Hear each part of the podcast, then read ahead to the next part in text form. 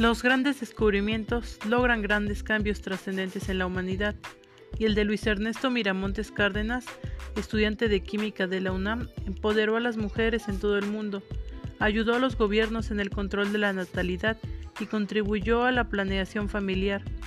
Sintetizó la norestisterona, ingrediente activo de la píldora anticonceptiva que toman millones de mujeres en casi todo el mundo. Es considerado uno de los cinco investigadores latinoamericanos más sobresalientes de todos los tiempos y uno de los ingenieros químicos que cambiaron al mundo.